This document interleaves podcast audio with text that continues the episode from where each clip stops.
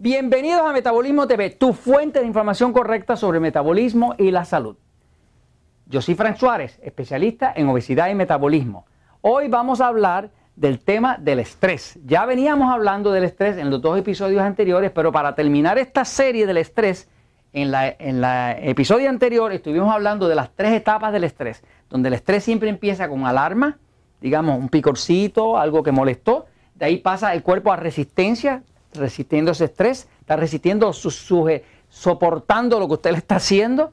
Eh, puede ser obesidad, puede ser que, le, que, ya la alergia le está picando todo el tiempo, puede ser que le dé estreñimiento, puede ser que le dé insomnio, está resistiendo el cuerpo. Y si usted continúa en esa etapa y no cambia lo que le está estresando el cuerpo, eh, no cambia lo que llaman el estresor, pues entonces va a terminar en el área de agotamiento. Cuando que llega a agotamiento, termina con cáncer, termina con diabetes y termina con alguna condición que ya no es reversible. O sea, en esta etapa, cuando el cuerpo todavía está resistiendo el estrés, todavía se puede virar para atrás y se puede resolver el problema. Ya después que usted pasa de la resistencia al agotamiento, es muy tarde porque ya se rompió. Es como el diabético, que es diabético, pues ya nunca va a dejar de ser diabético, porque el diabético es diabético para siempre. Lo que uno puede hacer es controlar la diabetes, pero no existe tal cosa como se me curó la diabetes.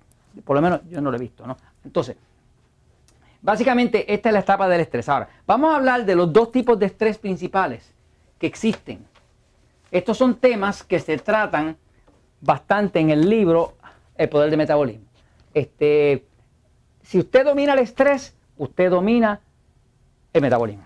Si usted no domina el estrés, no hay forma de dominar el metabolismo. Para aquellos de ustedes que, que hayan tratado de adelgazar y bajen y suben y bajan, y sobre todo para los que están barrigones, para los que están con mucha barriga, la barriga, el abdomen, la grasa abdominal, es un índice directo de cuánto estrés está teniendo el cuerpo.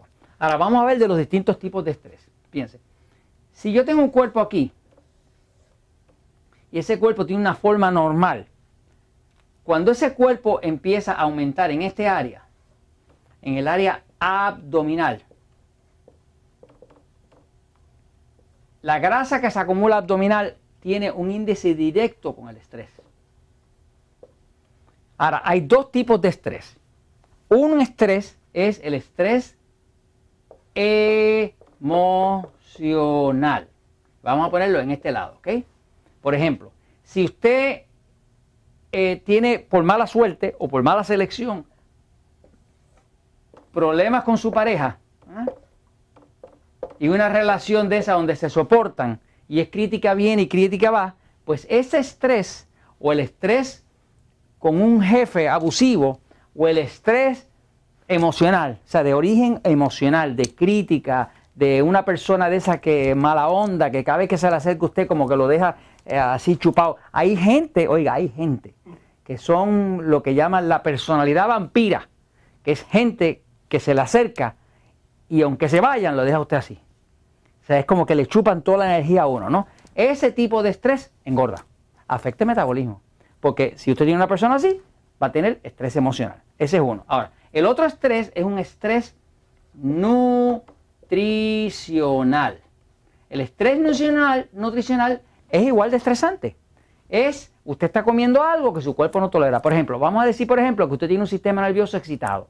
Si tiene un sistema nervioso excitado, y si no, sabe lo que es excitado pasivo, véase el episodio número 199 de Metabolismo TV y averigüe si su sistema nervioso es pasivo o excitado. Aquí a la parte de atrás del libro El Poder de Metabolismo hay un capítulo que se llama Todos no somos iguales.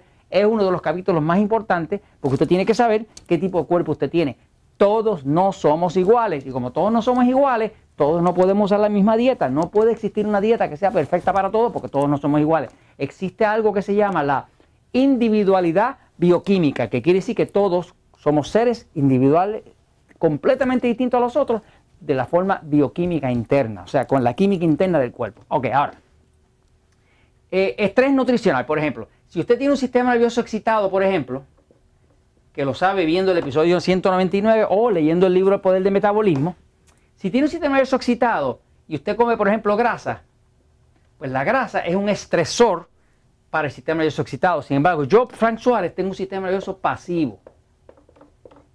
Yo como grasa y me siento espectacular de bien. Mi esposa Elizabeth, que tiene un sistema nervioso excitado, come grasa y se siente grave. Quiere decir que lo que es estresante para uno, para otro es beneficioso. No existe tal cosa, o sea, como un alimento que sea bueno para todo el mundo, porque hay alimentos que son para uno, yo he visto personas que son intolerantes a la lechuga, o sea, que pueden comer otros vegetales, pero comen lechuga y se enferman. He visto personas que son intolerantes a la zanahoria. Las cosas más inverosímiles ya yo las he visto. O sea, que todos no somos iguales. Si usted está consumiendo algún alimento que no va con su tipo de sistema nervioso o con su cuerpo y su cuerpo lo rechaza, automáticamente eso crea estrés y usted va a engordar. Y va a engordar especialmente la barriga. Y no hay forma de controlar el metabolismo si usted no le quita el factor estresante que puede ser emocional o puede ser nutricional. Entonces, en el área nutricional, por ejemplo, en el libro Poder de Metabolismo, estamos hablando de que hay ciertos alimentos que son estresores, que son lo que llamamos intolerancia. Por ejemplo, yo, Frank Suárez, soy intolerante y mucha gente es intolerante al gluten. El gluten es la proteína que tiene el trigo, con lo que se hace la pizza, el pan, la harina, las empanadas, los empanizados, este tipo de cosas. O sea que una persona que es intolerante al gluten, como yo lo soy, que come gluten, está poniendo un estresor nutricional. Obviamente va a engordar. No hay tiene forma de, otra. Eh, hay personas que son intolerantes al maíz. Y lo siento por los mexicanos, por mis amigos mexicanos, que yo los amo. Eh, o por mis amigos venezolanos y colombianos con sus arepitas de, maíz. Lo siento por ustedes, me duelen al alma hablarles de esto, ¿ok? Pero la realidad es que hay personas cuyo cuerpo es intolerante al maíz. Y si comen maíz, le están metiendo al cuerpo un estresor y se van a poner gordos, no importa lo que usted haga. Porque el cuerpo no quiere maíz. Por ejemplo, mi esposita Elizabeth, si come maíz, le cae terrible. Yo puedo comer maíz y no me cae mal. Eh, yo puedo comer eh, eh, carne de res y me va muy bien. Mi esposa come carne de res y le va muy mal. O sea, que todos somos distintos. Hay alimentos, lo que nosotros llamamos en el libro Poder de Metabolismo, se llaman intolerancias. Hay gente que es intolerante al maíz, otros son intolerantes a los lácteos, que es al queso, ese tipo de cosas, otros son intolerantes al cerdo, algunos son intolerantes inclusive al arroz. Se ha descubierto que hay personas, y esto es triste para los puertorriqueños y para los amigos ticos, para los de Costa Rica, que les encanta su casado, su arroz con frijoles y demás. Hay gente que es intolerante al arroz. Yo conozco personas en el sistema mismo Natural Slim que comen un poquito de arroz y se les descontrola el azúcar. Un diabético, hay diabéticos que si usan arroz no pueden controlar la diabetes. O sea, que a la hora de controlar el estrés tiene que mirar estrés emocional, estrés nutricional y usted tiene que poder entenderlo los dos y controlar los dos para usted controlar el metabolismo. ¿Por qué? Porque la verdad siempre triunfa.